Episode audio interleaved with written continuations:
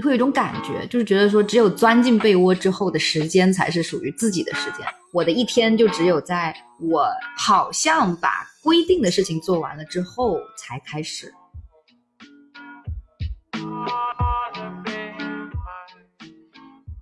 后来我就玩了一个更费时间的游戏，叫《荒野大镖客二》。就这个游戏就像时间小偷一样，就然后我做梦的时候，也就是经常满脑子在那边拉弓射箭打猎，然后对着猎物剥皮扛起这种大动作。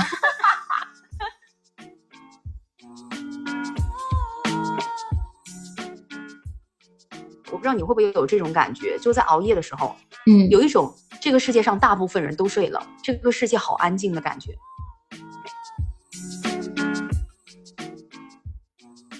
嗯，那所以你熬夜的时候你干嘛呢？我经常熬夜的时候会因为可以做的事情太多而犹豫不决呢。那也是吧，就是熬夜真太好熬了，熬夜真太爽了，好吧。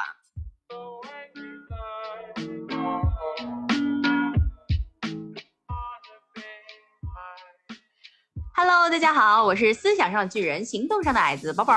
Hello，大家好，我是飞机。最近一直有一种就是很漂泊的感觉，这怎么说呢？你老是待在同一个城市吧，你真的很容易觉得生活被困住了。但是好像你你一直在动的话，你会觉得实在是太烦了。交通上面的花费真的好高哦，是吧？但主要是你要动的太频繁，那不行。比如说你短期你一周内要跑个两三个地方，这真的是会累死人呢。咱就说，对，但我我有朋友的那种工作，就是一直在动，一直在外面开会，然后去调研别人的，就是他是做投资的嘛，所以他会不停的去考察项目啊什么七八，反正他就一直动，然后他很 OK。我当时还很羡慕他这个工作，我说，哎，你们那岗还缺人吗？然后我自己动一动，我就觉得不行了。哎，我真的很佩服，就是可以一直动的人，因为我。我是属于我要换一个地方，我头几天睡觉就睡不好，尤其是去住酒店，我特别容易睡不好觉。换了一个地方，我就要重新的适应那张床，即使那个可能是我家，但是我如果很久没有回去，我好像还要重新适应它。啊，那是因为你睡眠质量不是很好啊？对我睡眠质量不是很好，就是相对来讲啊，就如果说换，但我觉得我现在睡眠质量咋讲？不不好是不好，但是还是比较稳 定的。就是 可能对于很多人来讲，会觉得我这个是修仙修仙的睡眠啊，稳定的不好，稳定的世俗意义上的不好。嗯，怎么说呢？就是说，比如说我最近两个月的睡眠状态是比较稳定的时间段。嗯，就可能一个月里面有二十几天睡觉的时间是早晨的五六点到下午的十五十六点。哇，那你这样子睡的也比别人多哎。对啊，我就是会满打满算，前前后后加起来，我得睡十个小时。我不午休啊！等等，什么午休？什么午休？你还有午吗？那我的午休可能就是晚上十一二点。那你不如趁着午休的功夫去睡觉吧。我有那么几次是晚上十一二点，或者说更早一点，八九点的时候就困了，然后我睡下去了，只能睡一两个小时，我就会醒。没有办法再睡更长了，那我想这样还不如别睡了。嗯，所以你要说我是混乱吗？我觉得也不算混乱，在建立自己的秩序。对，就是一个不是正常人的，可能很多人不能理解的一个睡觉的时间段。嗯，其实我觉得很难说，因为现在很多人都不是做班制的那种工作嘛。对，是的，那可能老中医就会，就这个时候如果我去看中医。哦，他就会说，那我可能就会比较早死，这样。你就是命不久矣。摸着你的脉说，嗯，这个脉搏最多再跳两年。嗯，就嗯。但是我觉得，其实我们聊了这么多，也是在想说，最近确实有在反省啊，自己有没有在睡眠这件事情上花功夫。就是我可能自己不咋样，睡眠不咋样，但我觉得你的睡眠比我混乱多了。没有，哪有？怎么？你怎么敢这么说？你到底是站在什么立场说这个话呀？你知道为啥吗？因为你是不稳定的。我觉得你有时候睡得很早，然后有时候呢三四点，有时候可能快天亮，睡眠的那个时间点不是很固定。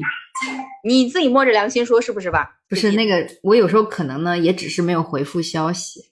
好的啊，那我们今天的播客就到这儿了，我们下期再见。等什么时候我不收飞机不回消息的气了，我们再见。到了晚上，我的手机还会自动的跳出一个很有利于我的一个设置，那就是勿扰模式。然后他这个时候不管是谁给我发任何消息，全部都是就是那种静音状态，然后就不提示的那种状态。其实很多时候就是可能我在要看我在干什么。如果我在办公的话，那我可能会去。嗯，看我的手机就更频繁一点。但是如果我是在玩游戏的话，那真的是谁也叫不醒我呀。就是我有一个早睡的和晚睡的定义啊。就比如说，如果我自己觉得是早的话，那应该是一二点吧，就就这么睡了。晚睡的时间点就是四点到六点到早上八九点不等，然后睡到。朋友们，你听听这个人在说啥？他管这叫稳定。你不觉得很稳定吗？就是有种乱中有序。早睡一二点。晚睡，甚至到早晨，你管这叫稳定啊？但是我睡都有睡到八小时，我真的会谢。但但是很少的时候，很少吧。我就算有的时候就是通了个宵啊，或者怎么的，我都不会让自己睡到超过三点。真的，如果是睡到超过三点，我就会就会深深的责怪自己，会很痛苦。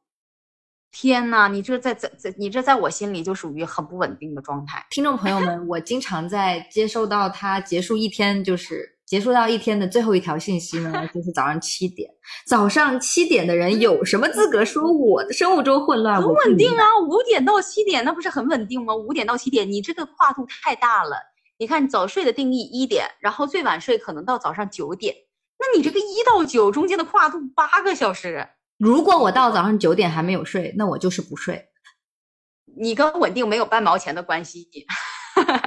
嗯，再怎么我觉得有序，你觉得无序，那肯定都是一种相对的无序嘛。因为因为如果是我工作的时候，比如说早上嗯强行八点起，晚上十二点就强睡这样子，就相比这种啊科学倡导下比较 正常的作息，是的，我我会经常没错，我会觉得我在透支生命，就是是的。会觉得有一种命不久矣的危机感，对。但仔细想一想，在工作的时候，就哪怕在工作的时候，那工作日是一回事，到了周末，我也会经常报复性的熬夜通宵嘛。周六日的时候，就会更一睡不起，那么有时候就是这么一睡大半天就过去了，不要说十十个小时了，十二小时都没了。哎，周末都没有好好珍惜，是不是？真的就把自己活成了一条社会咸鱼那种感觉。嗯，怎么说呢？就是。当你在正常的时候，那个时候你再仔细看，哎，也是很乱，也是不正常的。嗯，对。但是你要说具体什么时候生物钟就开始变成了这样呢？我觉得可能很早就这样了，因 为因为我觉得我在我学生时代的时候，那个生物钟就很混乱嘛，因为我会经常自己就偷偷的晚睡，就特别叛逆。我就我就觉得我的叛逆期吧，可能到了二十五岁我才 没有叛逆，就是就是你妈妈没有发现你。在装睡，就是会经常，比如说在被窝里边玩手机嘛。我觉得很多很多听众朋友应该有这种经验吧，就是当你做完了一天的作业，也可能没做完啊。初中的时候，一般就十二点前就会强制你睡觉嘛。你家会？嗯，你不会啊？天，家不会，不是你还是个小孩，你不多睡一点吗？我家不会，我印象挺深的，就是我记得我小学有一次。是我小学还是哦？对，是小学，因为当时还有学科学课嘛。我在深圳读的书，当时还有一门课叫科学课。当时我们有一张报纸，就是整整一页的报纸，全是题目。我记得我有一个晚上，就是直接通宵到早上，把那一整页的报纸给写完了。其实他当时那个交的时间点没有那么的靠前，但是我自己就是写着写着，觉得啊，好爽，好爽，好爽，我就一下子把它全写完了。我妈没管我，不是我经常就是会。很集中一个时间段，就是拼命的做某件事儿，啊，是是是，但是，嗯，怎么说呢？就是像之前那种情况嘛。那如果说你以前在被窝里面玩手机，然后你的手机被没收了，然后你就会偷偷看书，就是这种这种在夜晚里面做事情，你就说它会让你特别专注，然后会让你觉得有一丝快感。哈，嗯，比较惨的一点吧，是比如说你现在很晚睡，但是你还能保证自己一天有多少个小时的睡眠，然后在学生的时候你。的晚睡是没有办法补的，因为你你早上起来有个早读课嘛，你还有早课那么早，那时候我们早课是早上七点二十分到学校，对吧？就开始早读，然后读到八点，八点就开始上第一节课。这种情况下，像我们就是我住的比较远嘛，我就六点三十得起，然后洗个脸就要去上上课。所以我很多时候你知道我的早读课可能会睡觉吗？那叫读眠，就闽南语叫读眠，就是读着读着，嗯嗯，眯两下。白天就是有好多节课那种，那种没什么老师管的，或者管的老师比较松的那种，呃，不是语数英的课，我经常会睡着。早读的时候我不会睡，因为我喜欢的科目都在早读嘛，就比如说英语啊，或者是语文啊那种，那我都很喜欢，我就不会睡着，就再困也不会。但是我会在物理化学课上睡着，并不是故意的，咱就是说，就是就是听着听着我就想睡了。我哪怕努力的支撑自己不要倒下，还是倒下了。但这个东西就是跟我的偏科有关啊！大家千万不要觉得化学跟物理课好睡，对，就是要是被老师发现了，还是得出去门口站着。呃，至于说是怎么着就开始熬起夜来了嘛，我就感觉，就刚刚也说，就是有点叛逆。呃，会觉得在半夜的时候偷偷的做点不被允许的事情很爽，是吧？就年轻的时候，哎，真的没有必要，哎，没有必要啊。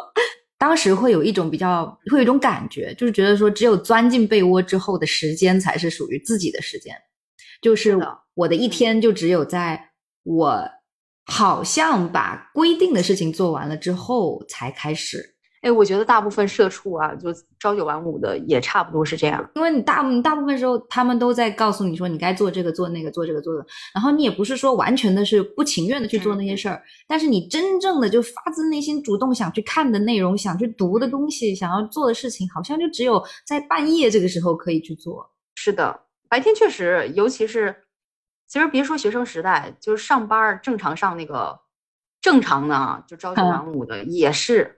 你白天虽然说有有一些工作可以摸鱼啊，但那摸起来没那么爽，所以你晚上你躺到床上的时候，就是你自己的时间。所以可能很多，我觉得有很多就是当代的爱熬夜的年轻人啊，就正常还要早起上班的，嗯，还是因为真的只有睡觉的时间是属于自己的。对，也是因为说就是你。比较小的时候，你其实家长是会进来查房的嘛，所以你不可能说你一边开着手机，一边还开开开着一个就是那种小台灯啊什么在你旁边护眼是吧？你就不可能，所以眼睛就瞎了呀。偷偷摸摸做事情的时候，哎，你还要去保全一点什么？可能就是那个时候以前的手机嘛，像诺基亚那种屏幕很小，然后有没有办法调节亮度？我觉得就是从那个时候开始，我的近视就变得越来越严重，还有散光啊什么的。是的，我我也是，我是近视的比较早，但是我现在度数不算很深，但我近视比较早。好，我们今天播客就录到这里。这这可能也是有一定的基因的原因，毕竟我们家好像只有我近视。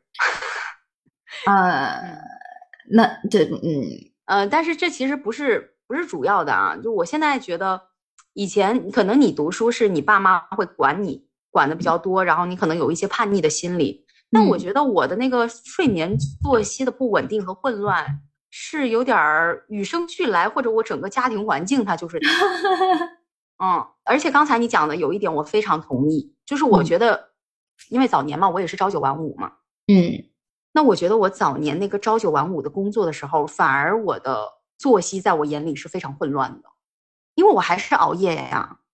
尤其是我那段时间在上班的时候，我经常喝酒喝到半夜啊，嗯，也是经历过这种反复混乱的阶段，不像现在很多线上的工作是可以半夜干的嘛，自由度呃比较高一点，嗯，然后我本身呢打小就是没有办法早睡的那种，我以前在单位的时候，我经常就是睡三四个小时或者通宵不睡，然后呢，我白天怎么睡？我白天因为我那工作，我那工作岗位它也不是一天事儿都特别多的嘛，有很多时候就在办公室里，然后我们那办公室呢。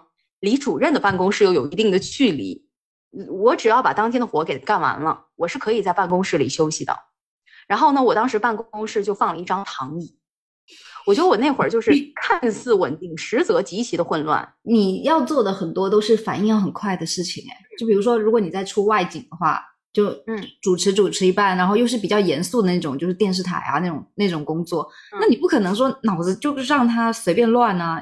你要保持一个非常 organized 的状态吧。其实一个上午就能把活干完，就我是很效率型的人，所以我基本上上午就能把活儿干完。然后在这段时间里头，我的大脑是高度紧张的，所以就会导致我到下午的时候，我直接关机，直接关机了。对，所以经常当时我们办公室有个躺椅嘛，可能大家在那儿呃干一点别的嘛，忙完了之后他们在干别的呀，聊天啊或者怎么样，我就是在睡觉，就直接昏死过去，有几次直接睡到下班，这很好笑，因为我们要打卡嘛，嗯直接睡到下班。然后有一次主任上来检查的时候，他看到我在那儿睡的都，是谁跟我讲说主任上来检查，然后看我睡的都打呼了，啊，然后主任原谅了你，干完活那我怎么办？我已经干完活儿了呀，对吧？嗯嗯，叫我去泡茶的时候也会讲我说什么，哎呀，这个你在，哎你要自己找点活干，就是怎么怎么地。要干什么？其他人都在，说不说，不是其他人都在看爱奇艺、腾讯，你睡觉怎么了？他们在电脑前呢，我躺在躺椅上，他们在电脑前呢。有没有搞错？大家其实性质是一样的，要这样对啊，我觉得本质是一样的。我我就觉得，啊，整这些表面功夫干嘛？然后白天睡觉，那晚上完蛋了，嗯，又不睡了。所以就是，我觉得我那个时候好像早上什么很早就起床了，但是完全乱七八糟的。我认为的稳定啊，是你固定时间段睡觉。那如果说我晚上固定的两三点睡，然后早上七八点起来，嗯，然后呢，中午睡个两三个小时，如果这个固定也好，但是我当时很多那种紧急任务的，有时候下午也会被突然间拽起来去干活儿，就更乱了嘛，就一整个乱七八糟。我我最后不愿意在传统媒体，也有一定的原因，就是太多的突发事件了。毕竟我是个 J 人呢，我还是 很需要一个稳定的，有点儿不能承受这种过多的应激。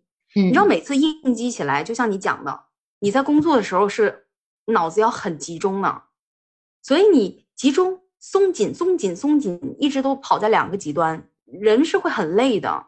现在呢，工作其实有点偏自由灵活，本身不稳定，所以常会有一些变故或者意外，然后这个时候你会有压力呀、或者会有情绪问题，也会出现这种情况。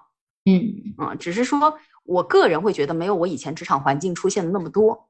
我发现我的同事们，更不正常。真的很纳闷，他们真的有好几个同事真的是通宵喝酒的那种，他白天不用睡觉，他为什么呢？我真的不理解。他是韩国人吗？咱就说，哎，我们在这再说那个韩国人不睡觉，我觉得很多 中国人也不睡觉。这是在干嘛啊？通宵也就算了，你还喝酒，你想干什么？你就是想在这两年把生命都燃烧燃烧殆尽，是吧？就差不多吧。我们不是有一个那个小群吗？就是我们同一批进那个台里的人会有个小群，嗯你会发现他们经常性的晚上，今天约吗？明天约吗？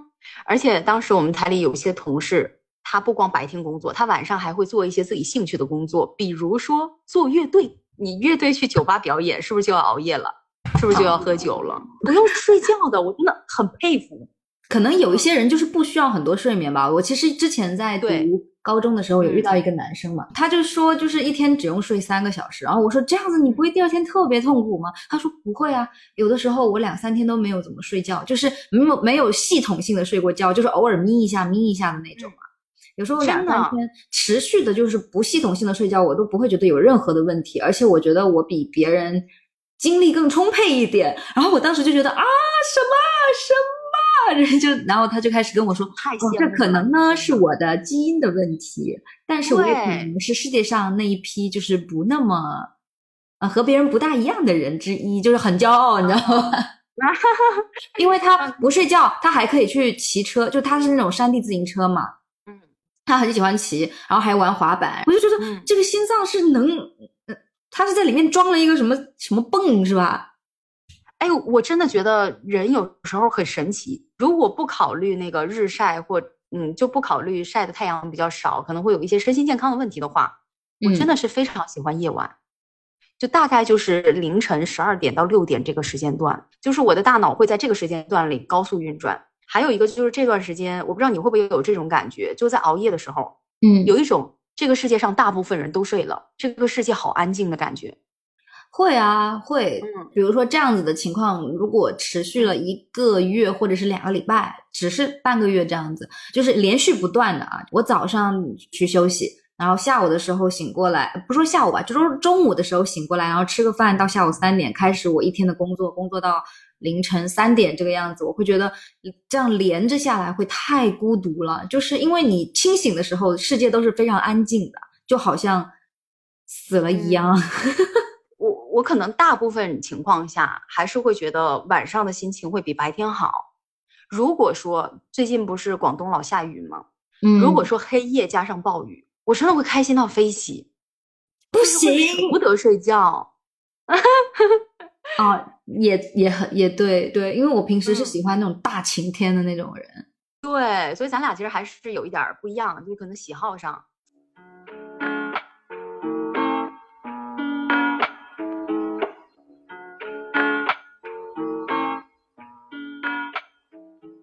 但是你这么晚睡，你都在干嘛呢？因为我白天的时间缩短了嘛，嗯所以如果说晚上十一点过后算熬夜的我要是没干完的活儿，我得善后吧，对吧？嗯嗯，我得把一些活儿给善后了，然后可能还有一小部分的学习计划什么的会占用一些时间，这边就不赘述了。但是我大部分的时间，条件允许，我还是会干很多没用，但是能让我快乐的事儿，尤其是在没有活儿干或者说不想学习的阶段，嗯比如说经常听我们播客的同学就知道我煲剧啊，我很爱韩剧和韩综啊，然后而且我很喜欢一些稀奇古怪的剧情。那像最近因为有其他计划要忙，所以我特别喜欢的什么韩剧软件被我删了。不过我前段时间就看了很多啊，可能很很久没有看韩剧的朋友会觉得啊，是不是还是以前的老套路？但是没有啊，比如说最近看的那个《异能家族》，就前段时间看的《异能家族》，它里面呢就是男主会飞，女主不死，就是属于有点偏打斗片，打斗加爱情的那种。听着就是会马上避雷，在 在那个推荐页屏蔽屏蔽的那个关键词里面写下这几个名字。我这一脚我就过去了。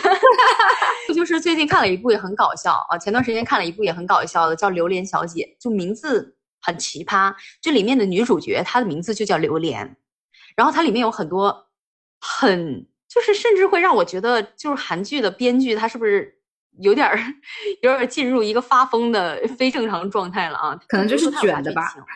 他就是已经不往正常的方向走了。你知道有个剧情贼奇葩，媳嗯妇儿爱上了婆婆，啊，我看到爱情，你有看到吧？我看到了短视频有推荐，然后默默的划走了，什么东西呀、我我因为出于猎奇的心态，我把它看完了，我竟然你离看完了挺好看的，真的很好笑。然后还有那个也是前阵子出的韩综，叫《丧尸宇宙》，又是我爱的丧尸，它变成了综艺的形式。嗯，你看，其实煲剧如果你真的沉浸在里头的时候，对时间过得非常快的。对啊，你知道你每看完一集，一个小时就没有了吗？是啊，没错啊。所以就是，如果在没有活儿、不想学习的时候，那那沉浸在进去还会孤独吗？孤独啥？我都不知道“孤独”这两个字怎么写了的。啊，对，如果说是在不是在工作，或者是说在打游戏的时候，那确实嗯一点都不孤独。但是对呀，很快乐呀。嗯但是我觉得孤独的场景是，比如说，如果我在做一些内容产出方面的一些文字类的嗯工作，就是大半夜做。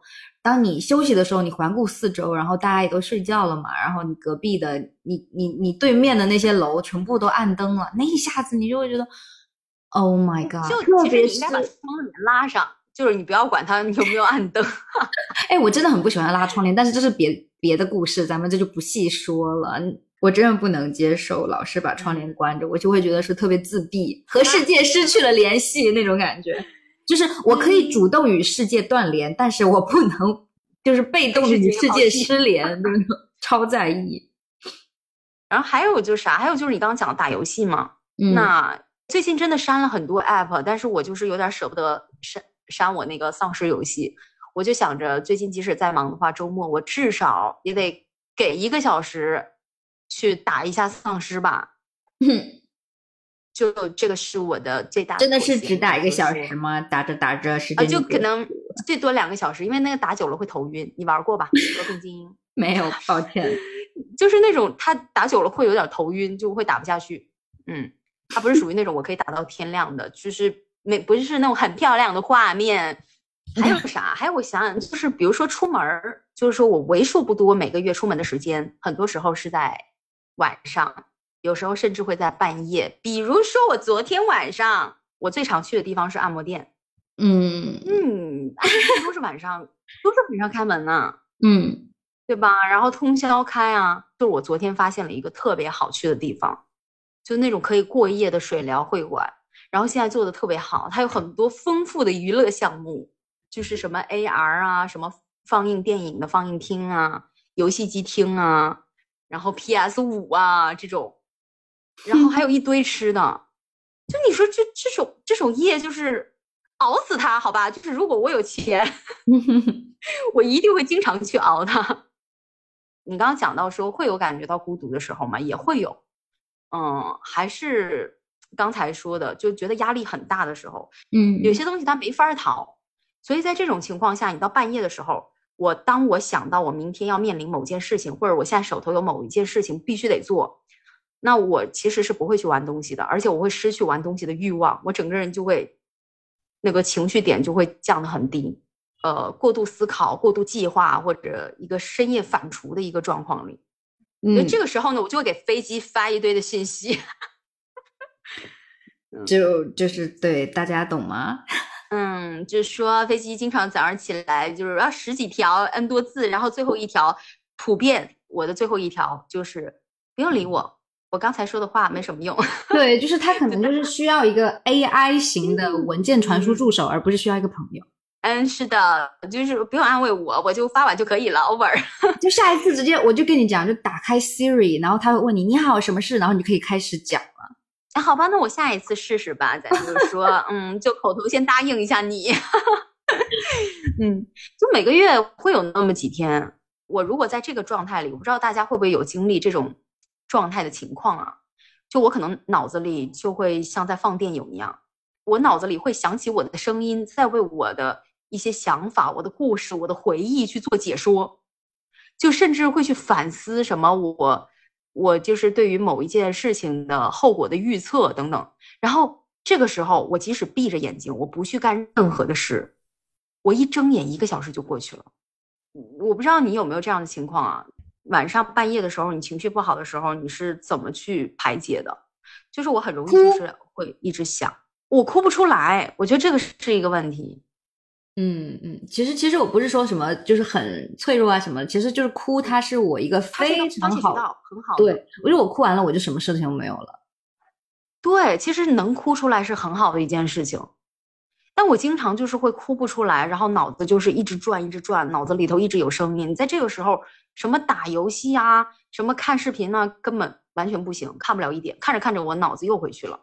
就我有时候会进入这个状态，然后到。这种情况下，我就会努力的去想办法让情绪平静，或者说怎么怎么地，然后再睡。这其实很不好。但我现在，哎，怎么说？没有办法抵抗，你就只能接受了嘛。毕竟无法解决，生活它就是在失控。除了就是半夜出门四处在城市里面游荡寻觅这种情况，就是有点，嗯，就是那个门都已经就店店家也都关门了，就不懂不明白不了解。但是呢。嗯，其他的都还蛮符合人类的范畴的，因为就是在家里，然后手机又连着网，那就是对啊，是啊，对，基本就是一个放飞的状态。嗯，那所以你熬夜的时候你干嘛呢？我经常熬夜的时候会因为可以做的事情太多而犹豫不决呢。那是吧？就是熬夜真太好熬了，熬夜真太爽了，好吧？说我小时候刚开始熬夜那会儿嘛，那个时候的手机也没有那么好，然后那个时候也不是说视频为主，一般都是文字为主，对吧？嗯。那时候全中国最火的 app 就是贴吧，百度贴吧。这个呢？对，然后就是那时候用那个诺基亚的时候就开始混贴吧，然后就开始混迹那个同人圈。所以我们我们丧尸什么的就不配。我跟你讲啊，飞机就是磕 CP。呃，是是有同人圈跟 CP 圈嘛？我记得我初中那会儿就是贴吧就有很多的大神在，因为不懂，就是那个时候其实八零后的那些创作者已经差不多二十出头嘛。嗯嗯嗯，他们的创作欲，还有包括他们那种写作，就相对而言不会那么的幼稚。我不知道，可能是一个时代有一个时代的文风啊。就是当时在在 CP 圈这么一个非常娱乐化的圈子里面，你能看到很严肃的一些同人文章，就是立意也非常的好。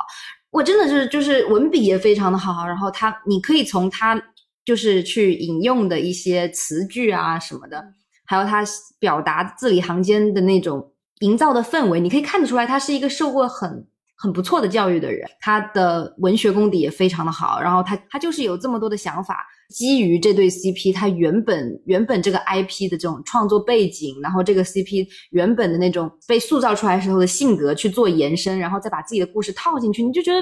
他们写的太好了，太多时候我都觉得这些二创的作者写出来的文章比很多当时的网络小说，还有什么新生代作家的文笔都还美，嗯，立意都很高，然后也不是说局限在 CP 之间那种情情爱爱，他会用这对 CP 的这个 IP 去表达他自己想表达的一些观点啊。对，就是那个时候会有嗯。很多这样的大神，然后你也知道他们可能是大学生，或者是他们已经刚刚工作啊，所以他所以他们会有很多时间嘛，就嗯就很多的太太，就很多太太到后面，她不一定是女的啊，但是就是统称，就到后面就工作越来越忙，就弃坑了，然后要不然就是他们生就是结婚生子了之后，就就是忙着带娃了，然后又要兼顾工作，根本就跟不下去。你就可以，那你就大概可以推断出，就写这些东西的人，其实都是偏向于就是刚成年或者是刚步入社会的人。嗯嗯然后他们就真的写的非常的好。然后他有一些太太那种 BE 的文章，BE 就是那种悲剧结尾的那种剧文章，嗯。对，他是真的可以让我在被窝里面就是哭泣流泪，然后流泪到什么程度呢？就是流泪到后面就是眼泪要流干了，头都肿了的那 一种。那肯定写的代入感很强嘛，就对，因为他的文笔嗯非常的好，圈子是那么一个圈子，然后嗯。有的作者就就是圈子嘛，那里面就是什么人都有啊，里面的作者就是有那种阅历深的和资历浅的，然后也有很多像刚才讲的学生创作者啊，是很多时候不管是哪一个圈子，任何一个圈子，包括现实中的什么，比如说金融圈子，或者是作家圈子，或者是任何一个白领圈子，他都是就是做得好的只有那么一部分人，所以好的文章，嗯，好的东西，它其实也只有一点，就大部分还是一些嗯比较肤浅的文章啊什么的。那我就觉得说，我个人觉得说啊，就是你在一个圈子里面筛选的时候，就是你觉得你个人觉得这个东西它写的肤浅了，或者是你觉得它就是纯黄暴文，那你就退出来，你就不看嘛。那你刚刚讲到同人的时候，我第一第一反应就是 十八禁。怎么说呢？就是因为大部分的太太，我觉得她的产出还是质量蛮高的。我觉得，因为这个池子它说小归小，但是你在这个池子里面，你去看这个池子，它也是个大池子，是吧？就是嗯要看个人想要在这个池子里面打捞点什么。如果什么都想看，那自然就是车文跟肉文，它这个产出对于作者来说是最容易的，对吧？因为是你想写车，那那不很容易吗？你想写肉，那那也很容易啊，是吧？因为你不用去表达车和肉以外的东西，对吧？因为这个圈子大家都是，嗯，大部分啊，现在可能有产业链了，但是当时大家都是无偿的那种为爱发电的。有的时候那些太太她们要用课余或者是业余的时间去构思那种作品，那如果是利益很高的作品，那肯定是要真的绞尽脑汁，或者是就是就是要很深刻的去思考的。那本来就是他们业余和课余的时间，嗯而且又无偿，那这个事情它本身就是少数人会去做的事情，很深刻的东西难写，嗯而且也会少有人写。第二个是你写出来了也没有什么实际上金钱补偿，你没有办法做那种就是利益置换。然后第三个是说，呃，车文跟肉文确实受众也比较高。这个是一个问题，因为其实我没有怎么看同人的东西，呃，但是我有接触到的一些信息啊，比如说，其实有一些 UP 主他会去推文呢，但是他推文的时候，他的封面他就会直接说，呃，什么肉开车，就其实你就知道，对，你会发现好像整体大家的取向它是这个样子的，他可能就会给我一种错觉，就是感觉好像就是这种文章里面是不是，嗯，好像肉啊、开车、十八禁比较多一点儿。要就是去避避坑的话，它其实大家都会在上面写清水啊，或者是有有少量车，有少量车，其实一般它的车都是为了故事情节推动而有的车，那也不过分，对吧？就是水到渠成的那种车，它也不是一直车。那它如果是就是纯肉文、纯车文，那真的就是不要看嘛。你就是要不喜欢的话，你就不看。哎，我真的很好奇，就是小破站嘛，咱们不是经常逛小破站吗？然后小破站上，我是我其实关注的吃播比较多啊，就是我很喜欢看人家吃饭，但是他有那么几回给我推，非常嗯的热门，然后他的流量很大。他有一次给我推，推完之后我就点进去看，我就发嗯现他们也是在推一些肉文居多。因而且你要看，比如说你你到了晚上晚上凌晨，这个点，你也你也已经吃饱了，你也已经把事情干完，了，全身就在一个温饱思淫欲的状态。然后呢，嗯，就可能就会去看一些，就是白天的时候你不会想看的东西，这很正常嘛，对吧？这个时候你推肉文，是它是流量最好去变现的时候。但是，对对，比如说你不喜欢看肉文，你觉得没意思，你就这，或者你觉得就是脏啊，但是那你就直接去看清水文不就好了？因为清水文它大部分时候，呃，如果不是年纪太小的太太写的，她一般会有自己想表达的东西，然后她的文笔也会比较好一点，然后也会很注重故事整个脉络的发展，她就会更偏在文笔方面下功夫，就不会说嗯强强的就就是她把她摁在了墙上，什么七七八八的这种不需要动脑就会写出来的东西。哎，这个是我们可以播的吗？嗯，不行吗？很多有声书比这还爆，比这还糟糕呢。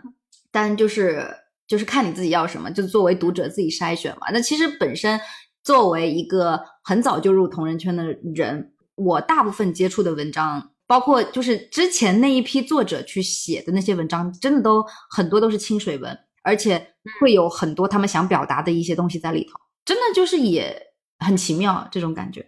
嗯嗯但当然，当然就是也不是说我没有看过肉文，咱就是说啊，啊哈哈，肯定都会看过啊，因为它这个市场挺大的，写这种类型的人多啊。清水会少，清水写的好的就更少，所以就是现在如果可以的话，有大神太太当然是越多越好。如果是纯讲娱乐的话，那现在不是买了游戏机嘛？嗯嗯，其实大部分时候熬夜都是因为在游戏世界里面畅游。嗯那那这个时候我们就可以说 IP 了，就是嗯，因为当时呃三月份的时候，我沉迷了很久，就是那个哈利波特的 IP，就是那个主机游戏《霍格沃茨之遗》，然后这个游戏我玩了很久。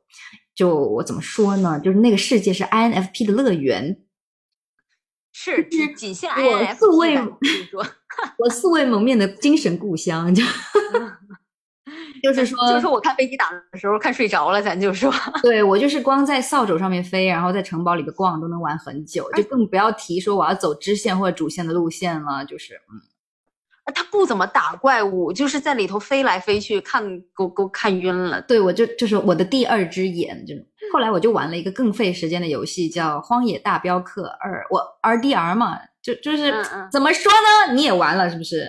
对我玩了，嗯就是这个游戏它更细，然后就是地图就更开放嘛，随机事件更多，画面更真实，然后主线情节设置的非常非常好，非常走心。就就这个游戏就像时间小偷一样，就。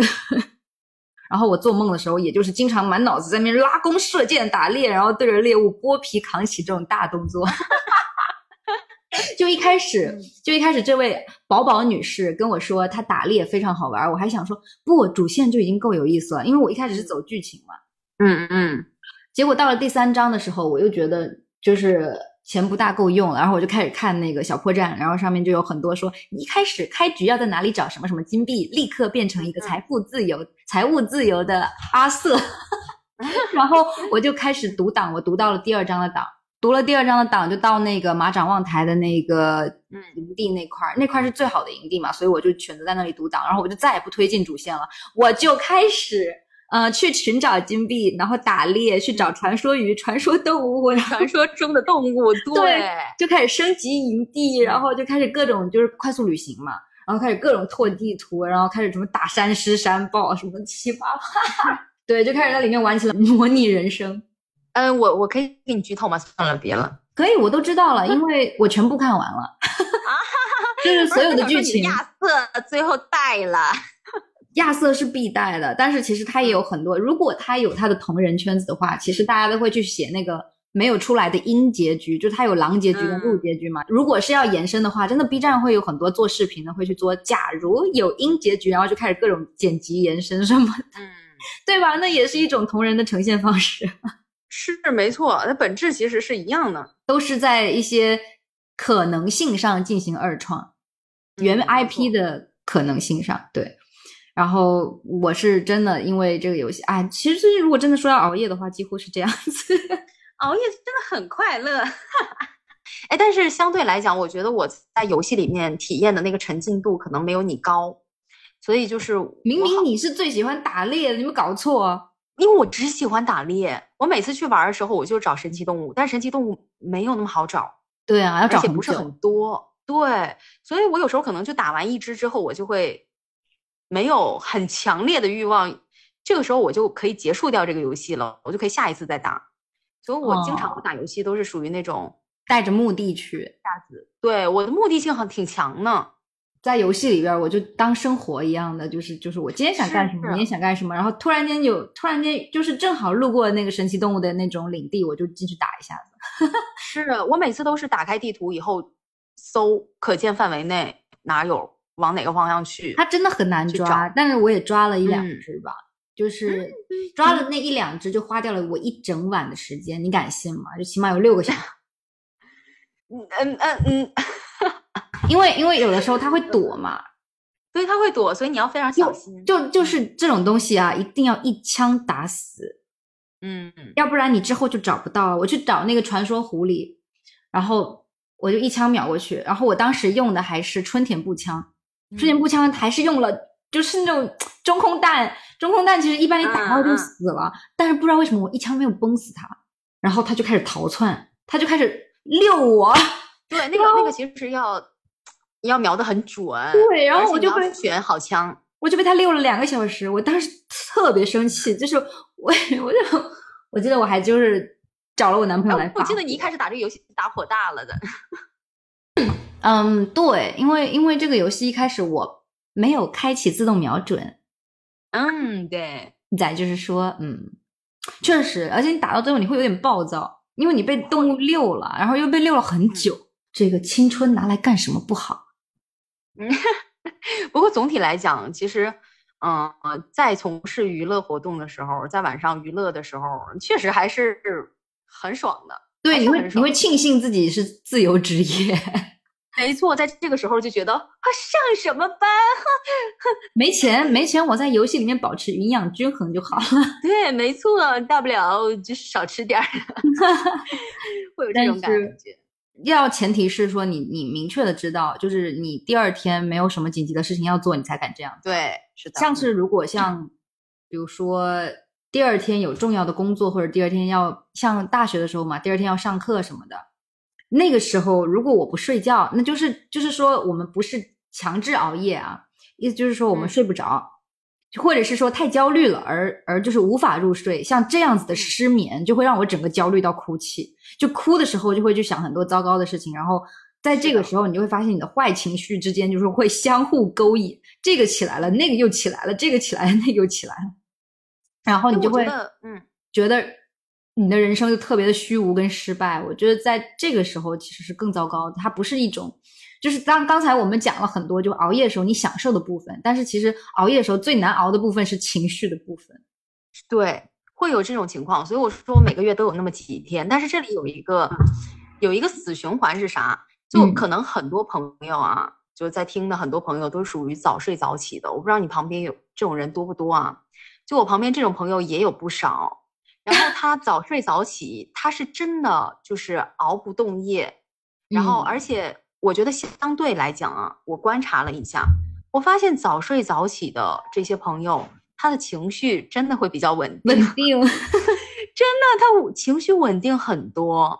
然后，然后我就之前有看过一些呃，就是这种小研究什么呢？嗯，就有在讲说这个有一种人格的特性，我们叫它神经质啊。但这个神经质不是说骂人的那种啊，就是说神经质比较高的人。我们简单来讲，他就是说比较容易情绪化嘛，然后比较容易情绪化，他神经质比较 高，然后他又比较爱熬夜，然后一熬夜他又情绪化，所以我有时候就觉得这这在说我吗？很难，你在骂我？规避的点，嗯，这你这怎么骂人？就是我就骂我，顺便连带着你一起骂了，咱就讲。而且这里一个小点，就是高神经质不光情绪容易激动，而且抗压力。相对来讲也没有很高，就是心理调节、抗压这一块儿也会比较差一点。那那我要怎么办？早睡早起？嗯，但这个就又涉及到另外一个问题，就是你觉得我们是想要早睡早起就能早睡早起的人吗？你要看你是什么类型的人嘛。就是我其实觉得，我是一个到了夜晚会比较精神状态比较比较集中，是很容易产生心流的人。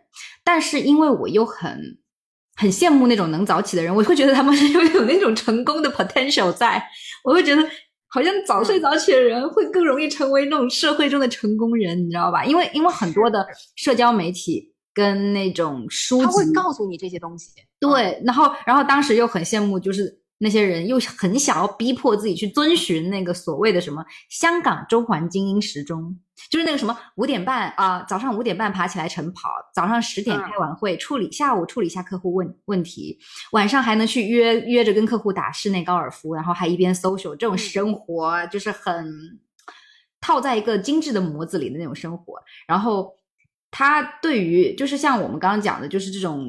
呃，大众媒体对于这种高质量的生活的描写嘛，这是其中一种啊，就是你会很想去达到啊，因为但是你发现你自己在，比如说五点半、早上十点啊、下午、晚上的时候，那那些具体的时间段的时候，你会发现，哎，这跟我好像没什么关系，在那些时间段，我的脑子都很懵，就是啊，对啊，就可能是基因决定了我不是什么成功人士吧。说的非常的准确，这成不成功咱们不知道，但是我觉得这里头有很大一部分是基因。大家应该也看过，就可能我们人有分不同的人，就是晨型的或者夜型的。嗯，那至少我觉得我就是很典型的夜行人。晨型人就是早睡早起，夜行人呢就是晚睡晚起。不是有一个说法是说晨型的人就有点像云雀。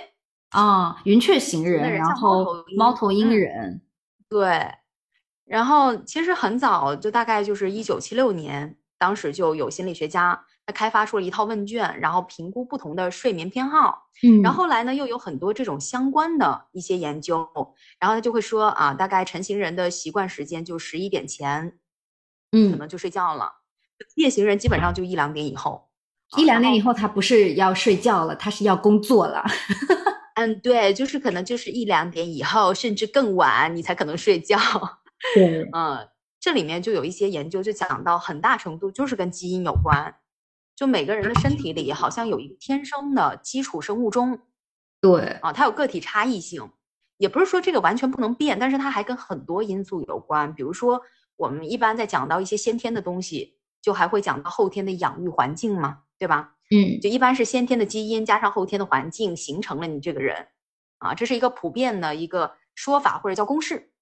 嗯，那如果说你先天本来就已经有一半的概率是夜行人，你后天又不好好的去培养，比如说可能你，比如说你可能叛逆，那中小学的时候老熬夜看看小说，然后比如说我，我们全家就是没有早睡的，所以我打小开始我就是一个作息很乱的，尤其是在。暑假、寒暑假的时候，我妈经常带着我通宵看剧，然后通宵吃东西。那你说这种情况下，我们就是怎么变成一个成型人呢？你自己也不用是什么多去思考这方面的事情，就是光光是直接看你妈是怎么生活的，你就想说你就是没跑了，你是那样的。就是因为你环境已经是那样了，就一半一半就没有没有一半是好的。但是我在早上的时候确实是，除非我喝了一杯浓咖啡，那真的就是特别集中的没得说。但是大部分时候，如果是不需要咖啡，就让这个就去体会自己一天的那种情绪波动的话，我会觉得到了晚上，我的精力和情绪波动是最大最丰沛的。然后到了早上就一般就是那种心如止水，死了都可以的那种状态。啊，对。所以其实这个东西，你要说去回溯，我们真的很难去找到一个理由，到底是因为啥更多，呃，你导致你现在变成这样。总之，就现在已经变成这样了。对，这是非常适合你的，你就你就接受，就是这样子。对你这个时候强让自己早起，其实很痛苦。我是试过的，呃，我有我中间其实有很多混乱的阶段嘛，比如说我大学当时减肥，我是有早睡早起的一段时间呢。这段时间持续的时间还不短，当时可能很多因素吧，会逼迫自己早点起来做个瑜伽什么的。还有呢，就是工作的时候又要早起啊。但是我觉得本质上我自己能感觉到，我就是晚上的时候我的精力更好，就我大脑更兴奋。然后晚上，包括晚上，就像你讲的，不一定是写黛玉葬花那种风格的东西，你晚上去做别的事情。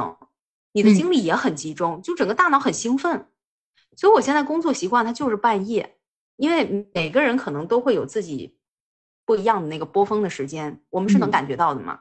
你记录一下自己一天里面处理事情的那感受到的状态，你就大概就知道自己的波峰在哪一段了。所以我现在对这个东西就是不强求了，就这对样，就是你能接受了，你就不嗯会为此而感觉到非常的不懂为什么啊，就是有一点有一点焦虑的，对焦虑，然后很嗯，就感觉很愧疚，就有种我对不起我的身体那种感觉，就是啊，就是觉得这种天天糟践自己身体，因为毕竟这个东西在传统的说法上，或者是呃大家世界都在主流的对主流的一些嗯。宣传上面，就会都是说你这是会活到活不过六十啊，你活不过四十啊，什么什么七七八八都有，然后这个时候你会觉得哇，就特别是某一些文章写给年轻人看，就是就是这种标题啊，就是把握不嗯住自己的时间，还能把握住人生吗？掌控不了自己的体重，真很讨厌，我真很讨厌这种对，就比如说你无法掌控自己人生的六个 sign，然后里面就会有说什么啊，你无法掌控自己的体重，你无法掌控自己的时间，你无法掌控自己的睡眠，什么七七八八都有，反正就是这些可能是标题党，但是也让人很痛苦，好吧？因为你看什么东西，你看多了还是会深深的植入你的心里。就希望我三十岁的时候，我能变成一个非常自洽，谁也不管，就是咱就是说你不要管我事儿，我也不管你的事儿这一种人。但我现在还没有到那里。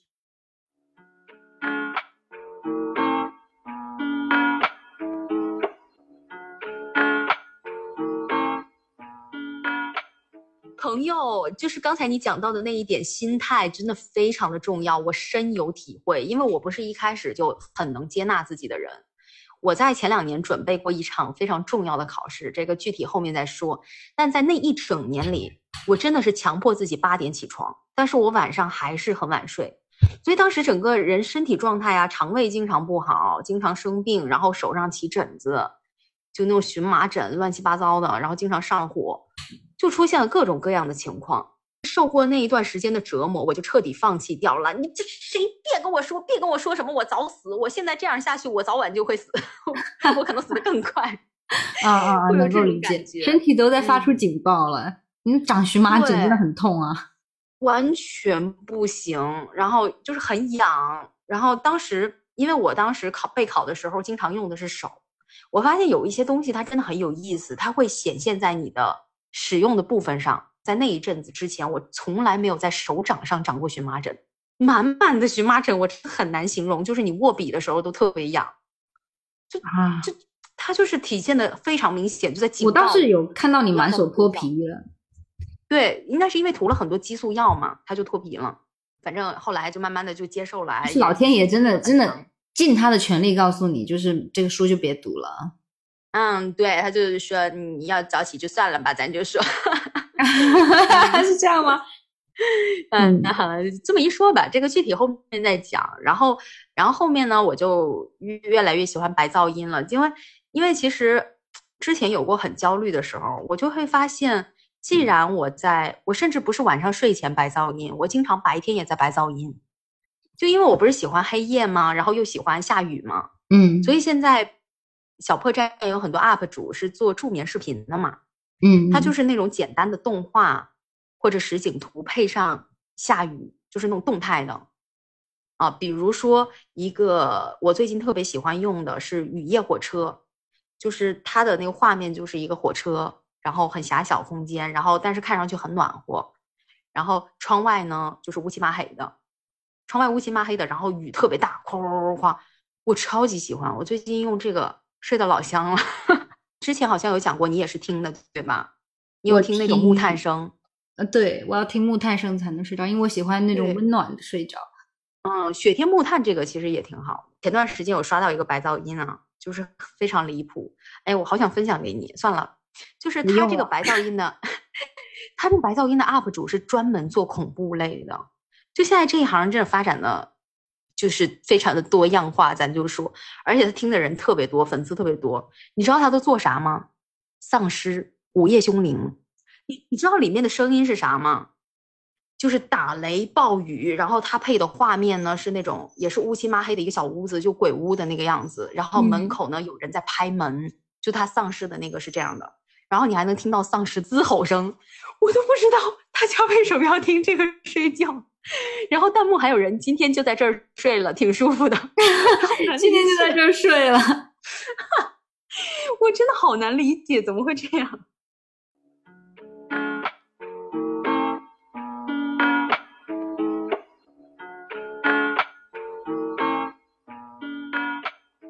很明显，我肯定不想自己早死啊，所以我绝对不会把它认知为一天不按什么时间段，比如说一天不十一点睡觉，早上六七点起，七八点起，然后不睡够八个小时就会死，这这种说法在我这儿都是不成立了。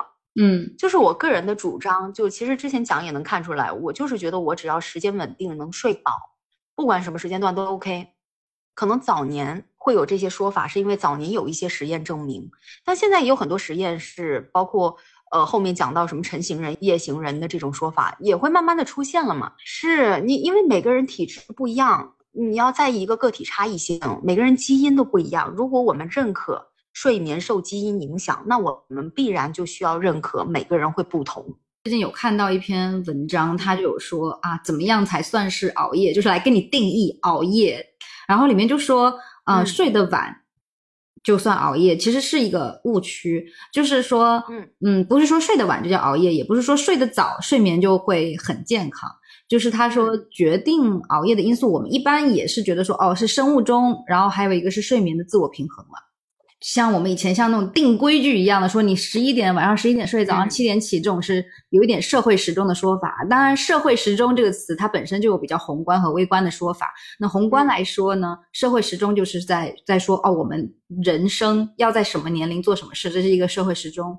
微观来看的社会时钟就是说，我们每天遵循社会上的那种日出而作、日落而息的工作时间来安排我们的一天嘛。然后我们这边讲的更多的是我们一个生物钟哦。睡眠嘛，它的重点是一个 要是规律，另外一个是要你能睡够。那你现在的生物钟就是很规律，然后你也睡得够，所以你整体来说是一个健康人。是啊，我觉得我挺健康的。虽然我那个我经常有一些同事啊，或者 因为我自己教课嘛，一些小伙伴他就会说你是在修仙吗？修啥仙啊？想说哎，走体检去。你判断一个人他是不是？熬夜就所谓熬夜的话，其实得按每个人自己的生物钟来看，就保持一定的规律就不算熬夜。但之前就像呃像我们一些长辈的说法，就是说你就熬夜，可能你熬个大夜，然后你可能需要一个礼拜去补。我觉得其实 就我长到了一个二十五岁以上的话，我是觉得真的，当我的睡眠没有达到七个小时，我这一个礼拜真的会处于一种精神萎靡的状态。我觉得这个东西它可能也是存在一个个体差异性，对。但是如果说你可能只是偶尔就是有一些应急的情况，你去熬一下子，然后我们这个熬夜说法就是生物钟乱了那个情况啊，不是说对对对，其实会很累，嗯，对，就是当你一直有一个规律的生物钟，然后突然间乱了，就比如说我本来就是那种三点睡，然后中午起的。但是我突然间有一天啊，比如说我早上要去考车，然后我就挪到了晚上十二十一点十二点睡，然后早上八点起，那个时候就会很很痛苦啊。对，就是会觉得打乱了一些东西，然后我就可能需要一周都好好的休息，然后就是不是就是一周的睡眠都要不错的情况下，我才能够说啊达到一个脑子很清楚的状态。那其实关于就是到底睡多久，到底怎么睡，有一本书，我觉得飞机你应该也看过，叫《睡眠革命》。没有，嗯嗯嗯啊，没没关系，反正就是有一本书也挺有名的，叫《睡眠革命》嘛。嗯，然后里面可能有一个说法，现在应该很多人都都听过，就是叫九十分钟的一个睡眠周期。啊，有有听过，嗯，对，我觉得还蛮有意思的。《睡眠革命》这本书里面提出了一个方案嘛，然后这个方案其实大概讲的就是，呃，如果我们以九十分钟的睡眠周期为计算单位。然后把睡眠放到一周里来评估，而不是某一天来评估，那就会有一个较大的弹性，更加的适合我们。那你看，比如说理想状态下，我们每天获得五个睡眠周期，然后九十分钟一个嘛，那大概就是七个半小时。然后每周差不多三十五个啊，他书里就是觉得说，哎，差不多二十八个、三十几个这样就可以了，在这个期间就 OK 了。那偶尔没睡好是没有关系的。那我觉得这里提供了一个方案。就是不确定自己睡多久能睡饱的，我觉得是可以试试看的。就是按照一个半小时、九十分钟的整倍数来安排自己的睡眠时间和起床的时间。但是这个它是入睡时间啊，睡前玩手机玩玩玩了三个小时都不算啊。就是每个人可能需要的睡眠周期是不同的，比如说有的人呃四个周期就够了，六个小时，嗯有的人可能要五个周期，七个半小时。那还有的人，比如说我，我要在睡眠状态里面持续差不多九个小时，我才够嘛。所以嗯我是前前后后加上了我可能啊拨弄拨弄手机呀、或者酝酿酝酿的时间，我可能要十个小时。所以我给自己每次睡觉的时候，我会规划十个小时，为了能够保证自己能够睡饱中间的九个小时，这么去规划。那我觉得现在，比如说什么十一点睡，你早上七点起，那你能保证自己十一点能睡着吗？然后能保证自己，你能保证几点起，但能保证几点睡吗？所以可能有时候我们的睡眠周期，我们心里有数了以后，要把这个整个时间再给它搞得更灵活一些，或者说稍微给它拉长一点儿。给自己定制一个睡眠方案。我觉得是可以给自己定制一个睡眠方案。对，就是不要再跟着大家睡了，大家就各睡各的吧。嗯，是的呢，咱就是说睡觉这个这个事儿也是很私人的，这不好说，就每个人不一样。但是我身边真的有那种朋友是睡得特别早又起得特别早的，人家也很健康。还有一个问题是噪音，所以我现在在睡觉的时候会有眼罩和那个耳塞哦，我觉得这个也是挺好的东西。就除了我们说白天多晒晒太阳，我觉得有益有益睡眠呢，啊，还有就是光线和噪音都可以杜绝一下。还有呢，就是睡前避免做太多嗯压力比较大的活动，比如说工作啊，或者看恐怖片儿啊，就这个时间是可以稍微给它提前一下的。如果有可能，尽量的远离电子设备就更好啦。不要再说你做不到的事情了，嗯，这是更好了吗？如果有可能吗？这不加了个前缀没有可能。OK 呃，不管怎么样，都希望大家能够睡个好觉。我是宝宝儿，我是飞机。这期就到这儿啦，欢迎大家在评论区分享你关于睡眠的看法。如果你喜欢我们的节目的话，不要忘记点赞、收藏、加关注。哦，对了，千万不要因为睡不着而自责哦。拜拜。好，我真的是烦死了。